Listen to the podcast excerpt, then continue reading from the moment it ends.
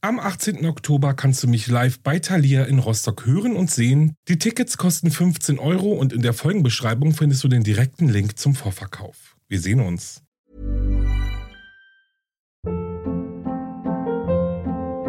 Hold up. What was that? Boring. No flavor. That was as bad as those leftovers you ate all week. Kiki Palmer here, and it's time to say hello to something fresh and guilt-free. Hello Fresh. Jazz up dinner with pecan-crusted chicken or garlic butter shrimp scampi. Now that's music to my mouth. Hello Fresh. Let's get this dinner party started. Discover all the delicious possibilities at hellofresh.com. Hey, it's Ryan Reynolds, and I'm here with Keith, co star of my upcoming film, If, only in theaters, May 17th. Do you want to tell people the big news?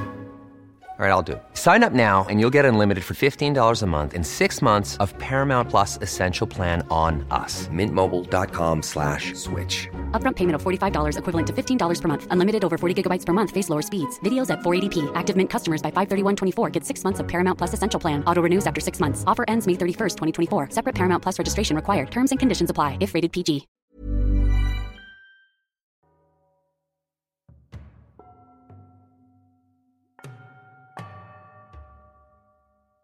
Hallo und herzlich willkommen bei Wahre Verbrechen. Ich bin Alex, das ist mein Podcast und ich freue mich, dass ihr wieder eingeschaltet habt.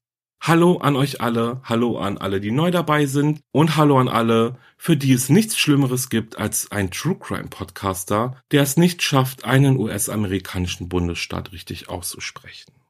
Ja, willkommen zu einer neuen Folge mit einem neuen Fall, der mich ehrlich gesagt sprachlos macht. Ich meine, das ist nichts Neues. Viele Fälle lassen mich wirklich sprachlos zurück. Aber dieser hier, ich weiß nicht, der ist, ich weiß nicht, wie ich sagen soll. Dieser Fall ist wirklich irgendwie, ja, mir, mir fehlt das richtige Wort. Dumm. Ja, ich weiß nicht. Ich bin gespannt, was ihr über den Fall denkt und bin mir sicher, ich bin nicht der Einzige, der einfach keine Worte findet.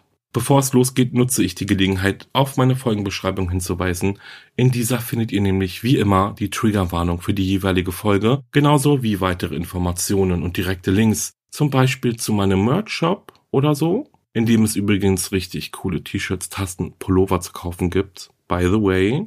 Okay, hier geht es jetzt aber gleich los. Vorher gibt es noch einen kurzen Werbeblock zu meinem Sponsor für diese Folge und dann springen wir direkt rein ins Jahr 2012, in dem alles mit einem seltsamen Twitter-Post anfängt.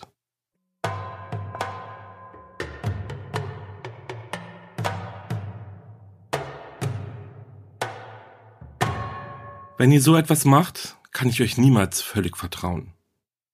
Skylar Annette Neese ist am 10. Februar 1996 in Morgantown, West Virginia geboren.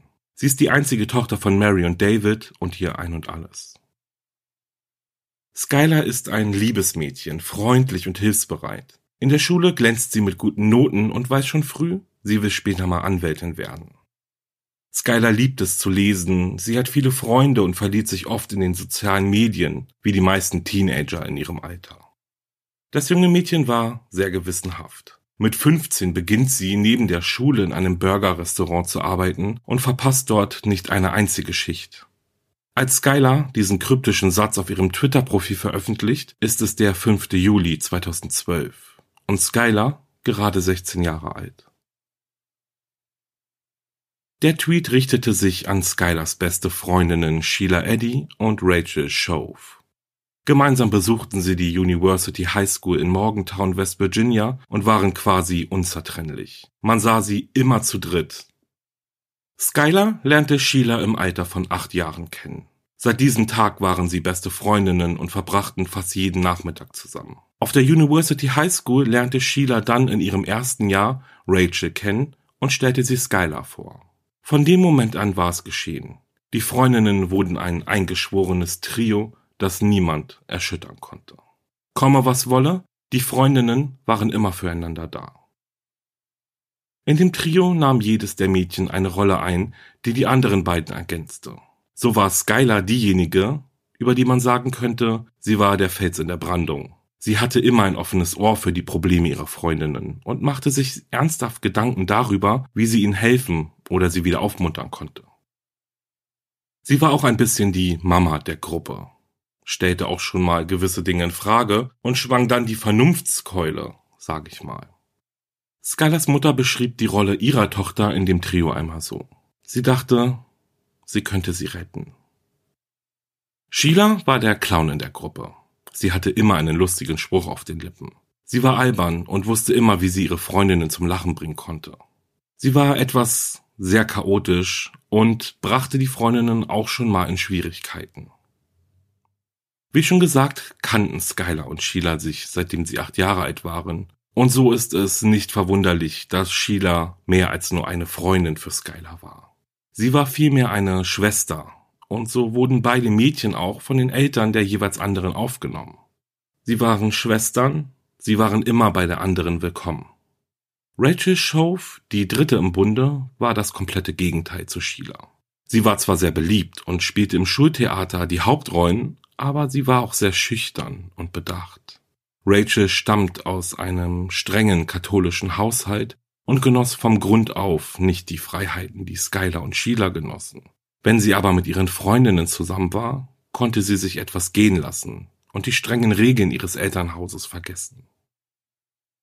Doch jetzt seien wir mal ehrlich. In so einer engen Freundschaft gibt es nicht nur Sonnentage. Nicht zu vergessen, die drei jungen Frauen waren Teenagerinnen und in so einem Teenagerleben passieren eine Menge Dinge, die so unbedeutend sie später auch sein mögen, eine richtig große Bombe zum Explodieren bringen können. Denn was ist, wenn eine von dreien mal nicht dabei ist, wenn etwas Lustiges oder Aufregendes passiert? Was ist, wenn eine von dreien mal nicht nach der Schule abgeholt wird, um shoppen zu gehen? Diese eine kann sich ganz schnell vernachlässigt fühlen. Im Frühjahr 2012 twittert Skylar folgendes. Zu schade, dass meine Freunde ein Leben ohne mich haben. Und dann, am 31. Mai 2012, du bist eine hinterhältige Schlampe und offensichtlich verdammt dumm, wenn du denkst, ich würde es nicht herausfinden. Es gab immer wieder mal auch Spannungen zwischen dem Trio, wobei Skylar oft diejenige war, die sich ausgestoßen gefühlt hat. Sie hatte oft das Gefühl, dass Sheila und Rachel irgendwie besser miteinander befreundet waren, als sie es mit ihr waren. Zudem besuchten sie beide den gleichen Biologiekurs, also noch mehr Zeit, die sie nur zu zweit verbrachten, ganz ohne Skylar. Mitschüler des Trios erinnerten sich, dass Sheila und Skylar sich oft gestritten hatten. Einmal innerhalb des zweiten Schuljahres war Rachel bei der Probe für das Schultheaterstück Stolz und Vorurteil. Sie hatte telefoniert und den Lautsprecher eingeschaltet. Am anderen Ende waren Sheila und Skylar zu hören, wie sie sich anschrien und sich gemeine Beleidigungen an den Kopf warfen. Skylar wusste natürlich nichts davon, dass Sheila auch Rachel mit in die Telefonleitung holte, wenn sie beide telefonierten. Dieses Ereignis spielte sich am 5. Juli 2012 ab und führte zu dem Tweet von Skylar Nies, mit dem ich diesen Fall begonnen habe. Wenn ihr so etwas macht, kann ich euch niemals völlig vertrauen.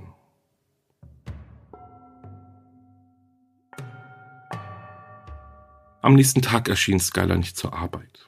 Das war noch nie passiert. Skylar war immer zu ihren Schichten erschienen. Pünktlich und motiviert. Sie musste also einen guten Grund dafür haben, einfach nicht zu erscheinen. Nachdem Skylers Arbeitgeber bei ihr zu Hause angerufen hatte, um nach ihr zu fragen, waren Skylers Eltern mehr als verwundert, zu hören, dass ihre Tochter nicht bei der Arbeit ist. Denn zu Hause war sie auch nicht.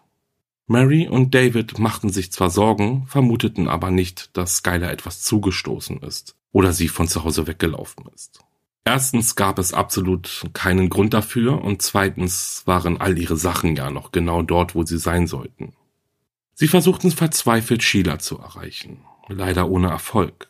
Und so vergingen Stunden, in denen weder Skylar nach Hause kam, oder sie Sheila erreichten und die Sorge von Mary und David Nies, ihrer Tochter könnte etwas zugestoßen sein, wuchs und wuchs. Dann klingelte das Telefon der Nieses. Es war Sheila, Gott sei Dank, endlich. Sheila konnte endlich Licht ins Dunkel bringen. Wo war Skylar? Sheila berichtete davon, dass sie, Rachel und Skylar sich in der Nacht zuvor aus ihren Häusern geschlichen haben und mit dem Auto durch die Stadt gefahren sind und sich zugedröhnt hatten. Sie haben Skylar dann wieder zu Hause abgesetzt und sind ebenfalls nach Hause gefahren. Genauer genommen aber, erzählte Sheila, haben sie und Rachel Skylar am Ende der Straße abgesetzt, weil sie Skylars Eltern nicht wecken wollten. Sowohl Sheila als auch Rachel wussten nicht, wo Skylar nun ist. Sie haben beide geglaubt, ihre Freundin sei zu Hause und würde ihren Rausch ausschlafen. Nun, es soll sie verschwunden sein. Aber wenn sie nicht wussten, wo sie war, wo hätte sie denn dann sein sollen? Nach dem Telefonat mit Sheila meldeten Mary und David Nies ihre Tochter bei der Polizei als vermisst. Denn es war mittlerweile spät in der Nacht und Skylar war noch immer nicht nach Hause gekommen. Und wie ihr euch vorstellen könnt, wie so oft, wurde den beiden Eltern erst einmal geraten, abzuwarten, da Skylar ja auch schon 16 Jahre alt war und sie vielleicht einfach nur von zu Hause ausgerissen ist oder sich vielleicht mit ihren Freundinnen gestritten hat in der Nacht und jetzt eben, ja, woanders übernachtet. Der einzige Anhaltspunkt der Ermittler waren ja aber auch nur Sheila und Rachel und ihre Geschichte über den Abend vor Skylers Verschwinden. Sie haben sie ja zuletzt gesehen. Aber wenn sie sie an der Straße abgesetzt haben, haben sie dann beobachtet, wie sie ins Haus gegangen ist oder sind sie dann auch schon davon gefahren? Die Fragen haben sich halt alle gestellt, weil wie kann es sein, dass Skylar jetzt einfach, ja, spurlos verschwunden ist? Die beiden Teenagerinnen waren natürlich die ersten, die von den Ermittlern im Fall der vermissten Skylar Nies befragt wurden. Sheila erzählte den Ermittlern, sie und Rachel hätten Skylar gegen 23 Uhr von zu Hause abgeholt und sie vor Mitternacht wieder dort abgesetzt. Das hätte bedeutet, das Trio wäre unter einer Stunde zusammen gewesen, bevor sie sich wieder getrennt haben. In Sheilas Aussage gibt es allerdings einige zeitliche Ungereimtheiten, denn Familie Nies hat eine Überwachungskamera vor dem Haus installiert, welche die Einfahrt zum Haus und zur Garage einfängt und auf dem Videomaterial ist zu sehen, wie Skylar ihr Elternhaus um 0.30 Uhr verlässt und in ein Auto, das am Ende der Straße steht, einsteigt. Das Auto fährt um 0.35 Uhr weg und wird dann über den weiteren Verlauf der Nacht nicht mehr gesehen bzw. gefilmt. Sheila und ihre Mutter engagierten sich bei der Suche nach Skylar und streiften am 7. Juli durch die Nachbarschaft, um Flugblätter zu verteilen und herumzufragen, ob irgendjemand irgendetwas von ihrer besten Freundin Skylar gehört oder gesehen hat. Und Rachel Shove, die war zu diesem Zeitpunkt bereits in einem katholischen Sommerlager, wo sie für zwei Wochen bleiben würde. Mit dem Verschwinden eines Menschen bleibt es nicht aus, dass sich eine Menge seltsamer, unglaublicher Gerüchte auftun. Von Sheila und Rachels Geschichte ausgehend sind die Ermittler um das Verschwinden der 16-jährigen Skylar zwar gestartet, mittlerweile aber war ein Gerücht im Umlauf, dem die Ermittler etwas genauer auf den Grund gehen wollten. Skylar Nies soll auf einer Hausparty gewesen sein und sich eine Überdosis Heroin gespritzt haben. Aufgrund der Menge an Heroin sei sie zusammengebrochen und an Ort und Stelle gestorben. Die anderen Gäste der Party seien in Panik geraten und gemeinsam hätten sie dann die Leiche der 16-Jährigen entsorgt. Eine wilde Geschichte, oder? Ich meine, es gibt ja nichts, was es nicht gibt, aber erst einmal hört sich das Ganze schon sehr unglaubwürdig an, oder? Oder was heißt unglaubwürdig? Sehr unvorstellbar, dass ein Mädchen auf einer Party verstirbt und irgendwie alle Partygäste sich daran beteiligen, die Leiche loszuwerden und so tun, als wäre ja nichts passiert. Naja, zumindest dachte auch so die Ermittlerin Jessica Colbank, die die Suchermittlungen leitete. Zum einen gab es keinerlei Beweise dahingehend, dass Skylar auf einer Party war und dann dort gestorben war. Zum anderen konnte sich auch keine Zeugen finden. Niemand, der die Geschichte irgendwie wirklich bestätigen konnte. Und außerdem hatte Jessica Colbank einen anderen Verdacht, der ihr viel plausibler vorkam. Denn ihrer Meinung nach verhielt Sheila Eddy sich merkwürdig und Rachel Shove wirkte, als wäre sie zu Tode erschrocken. Die beiden Teenagerinnen hatten Angst. Davon war Jessica Colbank überzeugt. Natürlich aber reichte das schlechte Bauchgefühl der Ermittlerin nicht aus, sage ich mal, um Sheila und Rachel naja festzunehmen und für das Verschwinden von der 16-jährigen Skylar Nies verantwortlich zu machen. Aber zumindest konnte sie sich etwas fester an die beiden Teenagerinnen ranklemmen. Und zum Glück der Ermittlerin waren im Jahr 2012 Facebook und Twitter besonders beliebt bei den Teenagern dieser Zeit. Das Freundinnen-Trio war nämlich sehr aktiv in den sozialen Medien. Und so dauerte es nicht sehr lange, bis auch die Ermittler von Star Lake erkannten, dass es durchaus Spannungen zwischen den besten Freundinnen gab. Auf Tweets wie Danke Freunde, ich bin auch gerne mit euch zusammen, folgten verletzte Nachrichten wie Ich kann euch niemals vertrauen oder besser dran ohne euch. In erster Linie würde man sich vielleicht weniger Gedanken um solche Tweets und Nachrichten machen. Wie schon gesagt, denke ich, könnte man dieses Auf und Ab in einer Teenager-Freundschaft als schon fast etwas Normales bezeichnen. Nun aber, Stand Juli, August 2012, war eines der Mädchen aber spurlos verschwunden und nicht einmal ihre besten Freundinnen wussten, wo sie war. Und das lag vielleicht daran, weil sie etwas mit dem Verschwinden ihrer Freundin zu tun hatten. Im August wurde Chris Berry Mitglied im Team rund um Ermittlerin Jessica Colbank. Der Ermittler vertrat eine besonders interessante Meinung, wenn es um Mord ging. Ein Mörder würde seine Taten nicht lange verbergen. Auch hatte er im Laufe seiner Karriere bei der Polizei die Beobachtung gemacht, dass Mörder in einem Fall wie diesem irgendwann anfangen würden, mit ihrer Tat zu prahlen. Jetzt konnte zu diesem Zeitpunkt keineswegs von einem Mord gesprochen werden, denn bisher wurde ja keine Leiche gefunden. Aber Dennoch war Chris Berry der Auffassung, dass Skylers beste Freundinnen, sollten sie etwas mit dem Verschwinden von Skylar zu tun haben, sich ähnlich verhalten würden. Und so legte Chris Berry sich ein Facebook und ein Twitter-Account an, in denen er sich als attraktiver Teenager-Junge ausgab, der ganz frisch die University High School in Morgantown, West Virginia besucht. Chris Berry schaffte es, in Kontakt mit Sheila und Rachel zu kommen. Sie folgten sich gegenseitig und nun hatte er die Möglichkeit, durch das Verhalten der Teenagerinnen in den sozialen Medien ihre Verfassung nach dem Verschwinden ihrer Freundin auszumachen. Dem Ermittler aber fiel auf, dass sie eigentlich gar nichts zu diesem Thema posteten. Sheila war recht munter unterwegs. Sie postete lustige Sprüche und Bilder und Alltägliches. Rachel war da etwas zurückhaltender und im Vergleich eher ruhig. Die Profile der beiden ließen kaum darauf hindeuten, dass sie bestürzt oder so über das Verschwinden ihrer Freundin waren. Aber am 5. November 2012 dann änderte sich die Stimmung irgendwie. Sheila tweetete folgendes. Niemand auf der Welt kann mit mir und Rachel umgehen. Wenn du denkst, dass du das kannst, liegst du falsch. Inzwischen wurden Sheila und Rachel immer häufiger von anderen Usern beschuldigt, ihre Freundin Skylar Nies entführt und ermordet zu haben und dass es nur eine Frage der Zeit sei, bis ihre Leiche auftauchen würde und sie beide gefasst werden würden. Während der Monate nach Skylars Verschwinden wurden Sheila und Rachel immer wieder von der Polizei verhört. Das Interesse der Ermittler an den beiden Mädchen war also irgendwann nicht mehr zu verbergen, und so zogen sie sich langsam aber sicher immer mehr von ihren Schulfreunden zurück und suchten Halt bei der jeweils anderen. Interessant war für die Ermittler vor allem, dass Sheila und Rachels Aussagen sich über die vielen Verhöre hinweg immer sehr ähnelten und kaum von ihren bisherigen oder vorherigen Aussagen abwichen. Eine Tatsache, die etwas unwahrscheinlich ist. Denn irgendwie schienen ihre Aussagen dadurch einstudiert. Eines der besten Beispiele dafür ist die Tatsache, dass beide Mädchen über den Abend bzw. frühen Morgen des 6. Juli logen, was die Richtung angeht, in welche sie mit Skylar gefahren waren. Anhand einiger Überwachungskameras in der Stadt konnten die Ermittler Sheilas Auto an verschiedenen Orten ausmachen. So entdeckten sie zum Beispiel das Auto in der Nähe eines Supermarktes in Blackstone, westlich von Star City. Sheila und Rachel aber sagten beide getrennt voneinander aus, sie seien in der Nacht Richtung Osten gefahren, also ganz woanders hin.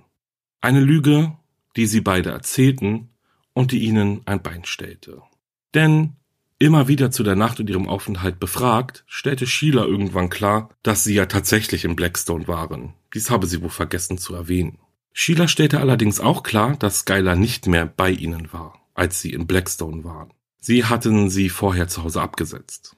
Rachel hingegen erinnerte sich an ein anderes Szenario. Laut ihrer Aussage war Skylar bei ihnen, als sie nach Blackstone fuhren. Zwei verschiedene Aussagen. Ein Fehler oder tatsächlich nur eine Erinnerungslücke. Irgendwie deutete allmählich alles darauf hin, dass Sheila und Rachel etwas mit dem Verschwinden von Skylar zu tun hatten. Jedoch reichten die Informationen, die die Ermittler bisher eingeholt haben, keineswegs aus, um die beiden anzuklagen. Es musste also etwas Handfestes her. Etwas, das man nicht in Frage stellen konnte. So etwas wie ein Geständnis halt. Und wie manche vielleicht schon anhand der Benennung dieser Folge erkannt haben, habe ich mich auf eine Teenager-Serie bezogen mit dem Namen Pretty Little Liars. Und diese Serie hat einen Intro-Song, in dem es ja eine ganz interessante Zeile gibt, die besagt, dass zwei können ein Geheimnis bewahren, wenn einer von ihnen tot ist. Wie passend, dachte ich mir. Und so kommen wir mal zum Abend des 28. Dezember 2012. An dem ging nämlich ein Anruf bei der Polizeinotrufstelle in Monogalia County, West Virginia ein. Am Telefon war eine besorgte Mutter, die die Polizei zur Hilfe rief, weil ihre 16-jährige Tochter sich äußerst aggressiv verhielt. I have an issue with a 16-year-old daughter of mine. I can't control her anymore. She's screaming. She's running through the neighborhood. Give me the phone. No, this is over. This is over. Hurry up. Oh, God. Hurry up, please. Ich habe ein Problem mit meiner 16-jährigen Tochter. Ich kann sie nicht mehr unter Kontrolle halten. Sie schlägt um sich, sie schreit, sie rennt, brüllt durch die Nachbarschaft. Die Anruferin war Patricia Shove, Rachels Mutter. Im Hintergrund kann man Rachel weinen und schreien hören, während ihr Vater versucht, sie zu beruhigen. Nein, nein, es ist vorbei, schreit Rachel im Hintergrund. Ihre Mutter drängte, bitte, beeilen Sie sich. Nur wenige Minuten später trafen die ersten Polizeibeamten im Haus der Shows ein und nur wenige Augenblicke später rief Rachel ihnen entgegen, wir haben sie erstochen. Rachel Shove kam erst einmal in eine psychiatrische Anstalt, dort verweilte sie dann drei Tage und nachdem sie entlassen wurde, erschien sie mit ihrem Anwalt auf dem Polizeirevier. Dort erzählte Rachel den Ermittlern alles. Sie und Sheila hatten den Mord an ihrer ehemals besten Freundin Skylar Nies bereits einen Monat vor der Tat ausführlich geplant. Begonnen hatte alles in einer gemeinsamen Biologiestunde, in der sie auf den Gedanken kamen, ihre Freundin vielleicht einfach umzubringen, um sie endgültig loszuwerden. In den darauffolgenden Tagen und Wochen wurde aus diesem losen Gedanken eine reale Fantasie, die immer mehr im Detail geplant wurde. Es sollte der Tag sein, kurz bevor Rachel ins Ferienlager fuhr. Der 6. Juli 2012 also. Sheila und Rachel bereiteten sich seit Tagen auf den Tag vor und so stellten sie ein regelrechtes Mörderkit zusammen, welches sie im Kofferraum von Sheilas Auto verwahrten. Das Mörderkit bestand aus Handtüchern, Bleichmittel, einer Schaufel und Kleidung zum Wechseln für jede von ihnen. Außerdem stahl Sheila zwei Messer aus der Küche ihrer Mutter, mit denen sie Skylar töten würden. Die beiden Mädchen trugen Kapuzenpullis, obwohl es viel zu warm für diese war. Ihr Plan war es, Skylar zu töten, ihre Leiche zu entsorgen, sich umzuziehen und nach Hause zu gehen, als ob nichts geschehen war. Nachdem Sheila und Rachel Skylar um 0.30 Uhr von zu Hause abgeholt haben und dabei ja auch gefilmt wurden, fuhren sie mit ihrer Freundin nach Brave in Pennsylvania, eine kleine Ortschaft etwa 40 Minuten von ihrem Wohnort entfernt, und wo die Freundinnen häufig hinfuhren, wenn sie sich Gras besorgen und high werden wollten. Sheila und Rachel führten Skylar in ein verlassenes Waldgebiet. Skylar dachte sich nichts dabei. Vermutlich würden sie nur einen ruhigen Ort suchen, wo sie rauchen könnten. Dann ging eine Diskussion los, ob einer der Mädchen ein Feuerzeug mit habe. Skylar bot daraufhin an, zurück zum Auto zu gehen und ein Feuerzeug aus ihrer Tasche zu holen. An einem Zeitpunkt dann also standen Sheila und Rachel hinter Skylar. Und dann zählte Rachel laut bis drei. Eins, zwei, drei. Und dann liefen sie mit gezückten Messern auf ihr ahnungsloses Opfer zu. Sheila und Rachel stürzten sich auf Skylar und stachen wie wild auf sie ein. Skylar gelang es sogar noch, sich von ihren Angreiferinnen zu befreien, wurde aber schnell wieder von ihnen eingeholt und letztendlich durch weitere Messerstiche von ihnen ermordet. Ganze 55 Stichwunden würde Skylars Körper später aufweisen. Rachel gesteht, sie hörten erst auf, auf sie einzustechen, als sie aufhörte, seltsame Geräusche zu machen. Und dann erinnert sich Rachel noch an ein letztes grausames Detail. Bevor Skylar ihren Verletzungen erlag, hauchte sie ihren Freundinnen ein Warum entgegen. Nachdem sie Skylar ermordet hatten, planten Sheila und Rachel, sie in der Erde zu vergraben. Der Boden jedoch war zu steinig gewesen und sie sind mit der Schaufel nicht wirklich in den Boden gekommen. Sie schleppten daraufhin die Leiche weiter in den Wald hinein, legten sie an einem großen Baum ab und bedeckten sie mit Ästen, Laub und Erde. Und genau dort lag Skylar Nies Leichnam dann über sechs Monate bis zu dem Zeitpunkt, an dem Rachel Shove die Ermittler zu ihm führte. Nachdem Rachel Shove den Druck ihrer Tat nicht mehr standhalten konnte und gestand, führte sie die Ermittler im Januar 2013 zu dem kleinen Wäldchen, in dem sie die Leiche von Skylar versteckt haben. Zu diesem Zeitpunkt aber ist eine Menge Schnee gefallen und der Boden war gefroren und den richtigen Weg zu dem Baum, unter dem der Leichnam lag, hat Rachel auch nicht gefunden. Sie konnte sich nicht mehr genau an den Weg erinnern und somit konnte Skylers Leiche auch nicht gefunden werden.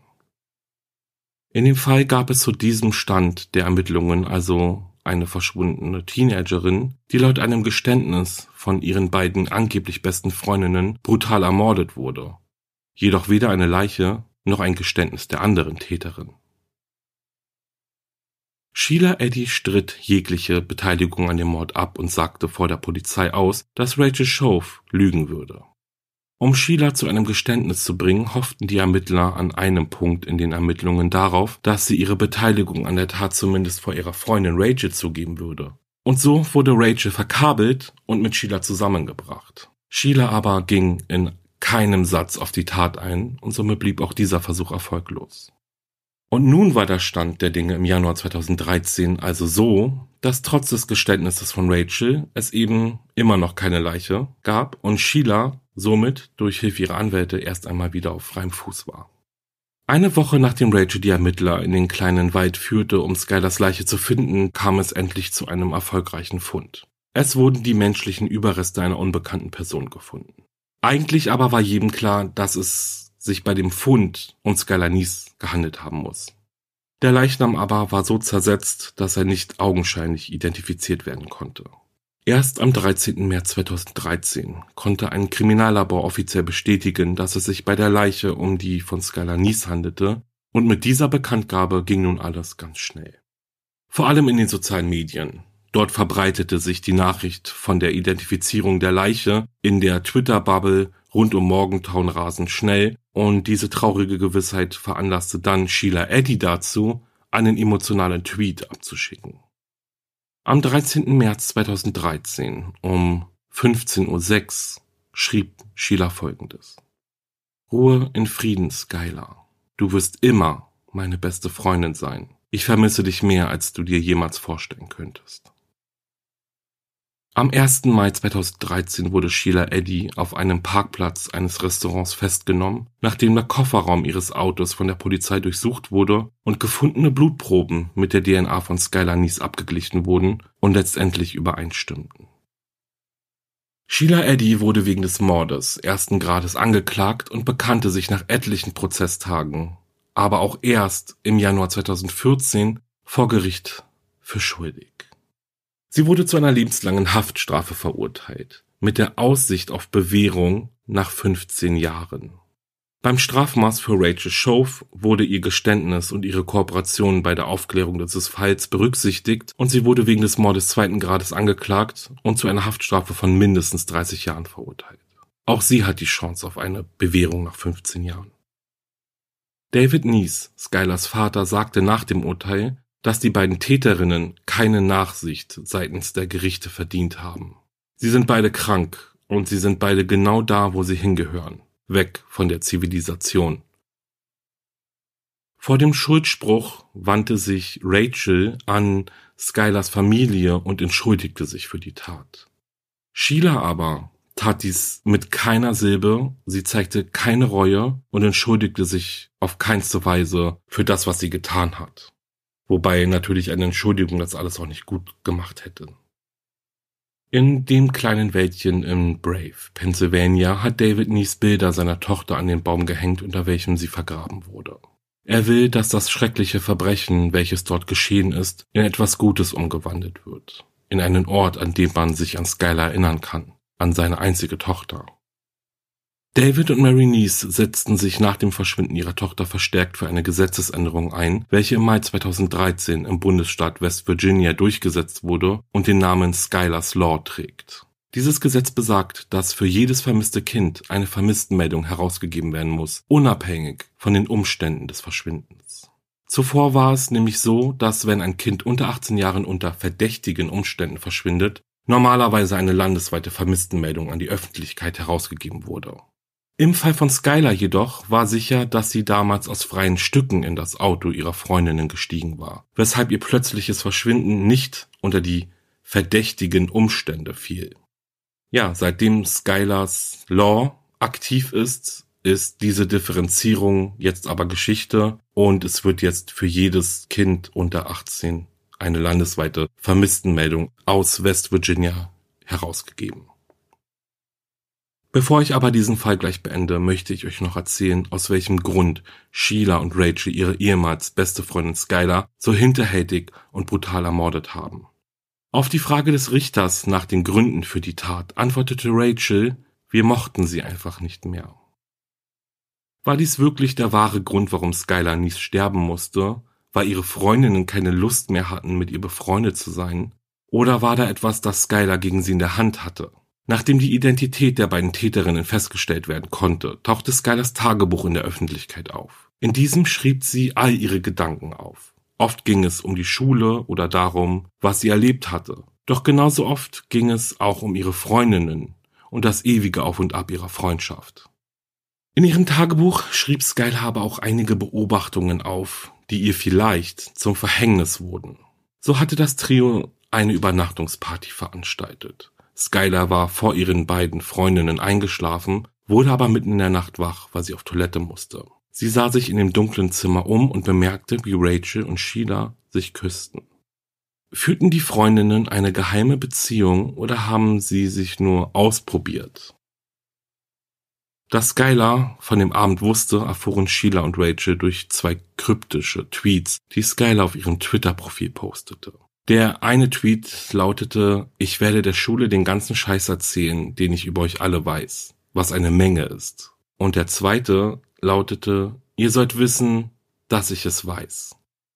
Dieser letzte Post stammt von etwa einem Monat, bevor Skylar ermordet wurde.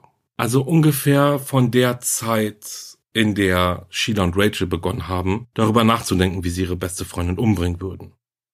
Die Verbindung des Verbrechens mit Skylers Tagebuch und den Geheimnissen, die sie über ihre Freundinnen wusste, sind nur Spekulationen und wurden in Bezug auf den Grund, der zur Tat führte, von Sheila und Rachel niemals bestätigt. Laut ihren Aussagen, wie gesagt, hieß es weiterhin, sie seien von ihrer Freundin gelangweilt gewesen und wollten einfach nicht mehr mit ihr befreundet sein. Was grausam ist. Schrecklich. Dies als Beweggrund für einen Mord zu geben. Ja, weiterhin kann man aber davon ausgehen, dass sie sich vielleicht auch von Skylar ja, bedroht gefühlt haben. Deswegen, weil sie eben mitbekommen hat, dass die beiden sich geküsst hatten und sie jetzt Angst hatten, dass die ganze Schule das erfährt.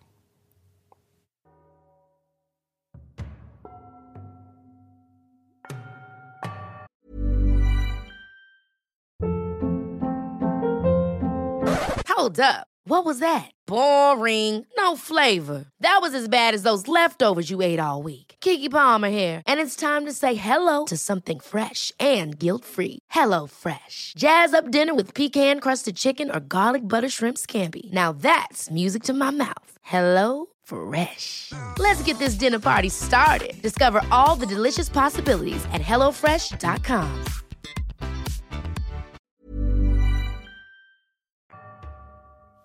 Ja, und das war's dann auch schon mit diesem wirklich schrecklich oder erschreckenden Fall über eine Freundschaft, die in einem Mord endete. Unglaublich, oder? Ich muss jetzt gerade auch schon wieder an diese Aussage denken. Wir mochten sie einfach nicht mehr und deswegen haben wir ja ein junges Mädchen einfach umgebracht. Ich glaube, in diesem Fall ist es ziemlich schwer, auf das Mordmotiv einzugehen, weil es einfach so simpel sinnlos ist. Ähm, ich will es jetzt auch gar nicht dumm reden oder sowas, aber es ist jetzt gerade einfach ein Gefühl, das ich hab wohl. Ich meine natürlich nicht, dass es gute Erklärungen für einen Mord gibt. Aber zu morden, weil man nicht mehr befreundet sein will, lässt einen schon ganz schön verdattert zurück und das bin ich jetzt auch gerade. Ja, nur dass ihr mal versteht, was ich meine. Ich denke, es geht einigen von euch bestimmt auch so gerade. es ist ja auch nichts passiert. Also so, dass sie überhaupt Mordgedanken hätten bekommen können oder Scaler hätten loswerden wollen, bis auf diesen Tweet. Aber gut, wir wissen es nicht. Sie haben auch nie drüber geredet, aber laut dem, was wir jetzt als Öffentlichkeit wissen, ist der Skyler nie direkt zu denen hingegangen und hat gedroht, wenn ihr das und das nicht macht, dann sage ich, was ich gesehen habe. Ja, aber ich weiß, für eine Gewalttat oder gar Mord gibt es nicht immer einen Grund, der zu einer Tat führt. Ja, ich finde es hier einfach schwer, auf dieses Motiv einzugehen. Es ist einfach so, also. Aber mal ehrlich, wie krass abgebrüht müssen die beiden Mädchen sein, also Sheila und Rachel. Sie planen den Mord ihrer Freundin Wochen im Voraus. Planen wie, wo, wann und ja, sie sie am besten umbringen und davonkommen.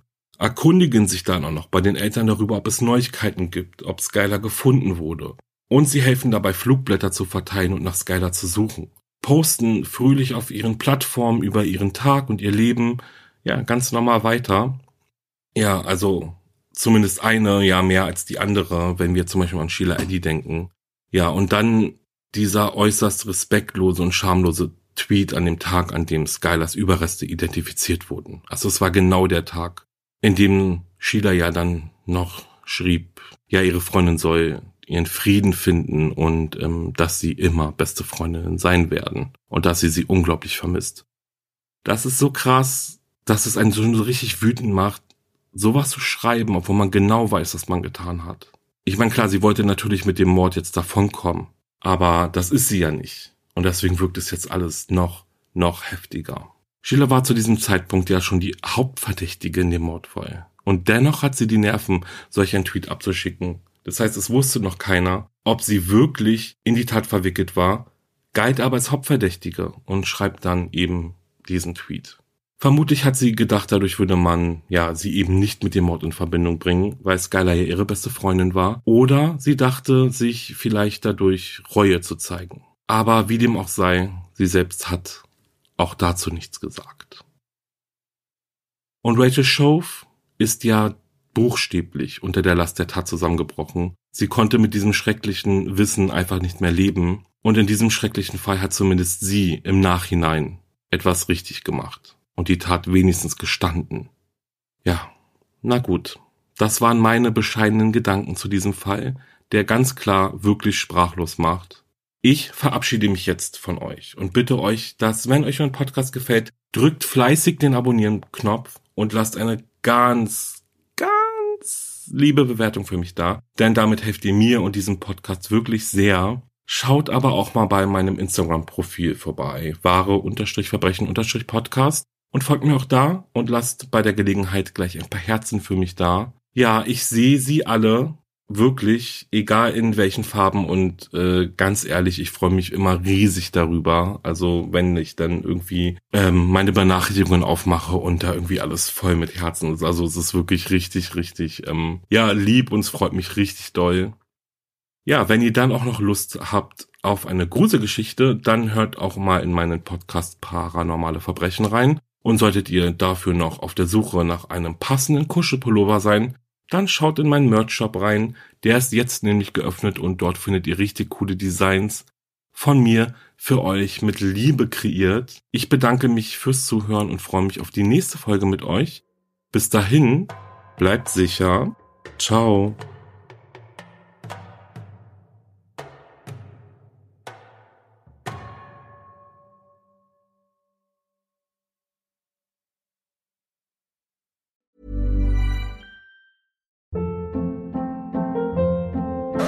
Hold up. What was that? Boring. No flavor. That was as bad as those leftovers you ate all week. Kiki Palmer here, and it's time to say hello to something fresh and guilt-free. Hello Fresh. Jazz up dinner with pecan-crusted chicken or garlic butter shrimp scampi. Now that's music to my mouth. Hello Fresh. Let's get this dinner party started. Discover all the delicious possibilities at hellofresh.com.